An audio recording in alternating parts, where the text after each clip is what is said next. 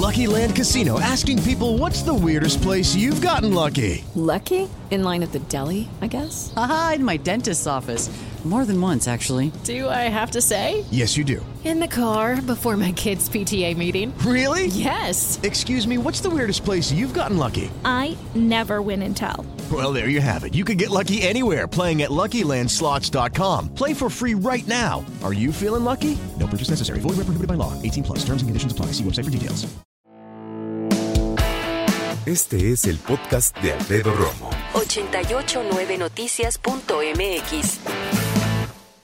Si yo te pregunto, ¿te consideras una persona introvertida o extrovertida? Acuérdate, extrovertida, exo, fuera, introvertida, intro, dentro. ¿Qué quiere decir? Que cuando eres extrovertido, eres una persona que le gusta hablar, le gusta ser notado, ¿no? Eh, le gusta compartir lo que hace, lo que le gusta. Cuando eres introvertido, eres más reservado, más callado, puede que te mantengas a cierta distancia. Esto exagerando la cosa, porque por supuesto que tengo claro que las personas no son blanco o negro, ¿verdad? Puede ser en diferentes gamas. De hecho, un punto importante que decir es que tú y yo somos introvertidos y extrovertidos, los dos. Depende el momento y depende con quién. Eso es lo interesante. Ahora, antes de compartirte qué es lo que me escribes a través de redes sociales, déjame nada más plantearte rápidamente eh, cómo cómo están de una manera muy sencilla programados los cerebros de las personas introvertidas o los extrovertidas. Introvertidas. Fíjate que en Harvard, la universidad estadounidense, hicieron un eh, examen y se dieron cuenta que aquellas personas a las que se les clasifica como introvertidas, pues son muy interesantes. Dicen que tienen una mayor cantidad de materia gris. Y lo interesante de esto es que no solo tienen más, sino la tienen más gruesa. Acuérdate que la materia gris es esa parte del cerebro que está relacionada con el pensamiento abstracto, la toma de decisiones. Son personas, por ende, que razonan mucho más. Tendría que ver, entonces, que teóricamente los introvertidos le dedican más tiempo a pensar, a reflexionar. No son tan impulsivos. Esto es un punto muy importante. ¿eh? ¿Por qué? Porque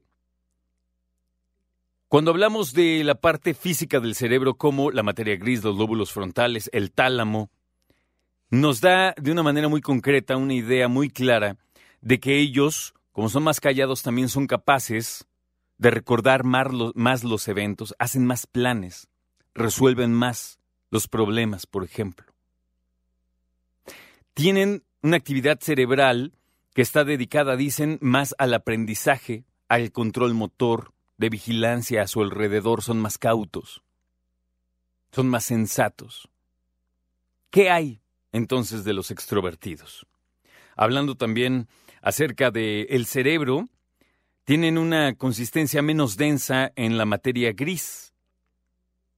Por ende, ellos viven más presentes en el momento. Ellos no analizan demasiado, viven, sienten, están más excitados y cuando digo excitados me refiero a más emoción en el momento. Generalmente se sobreestimulan o tienden a ser sobreestimulados.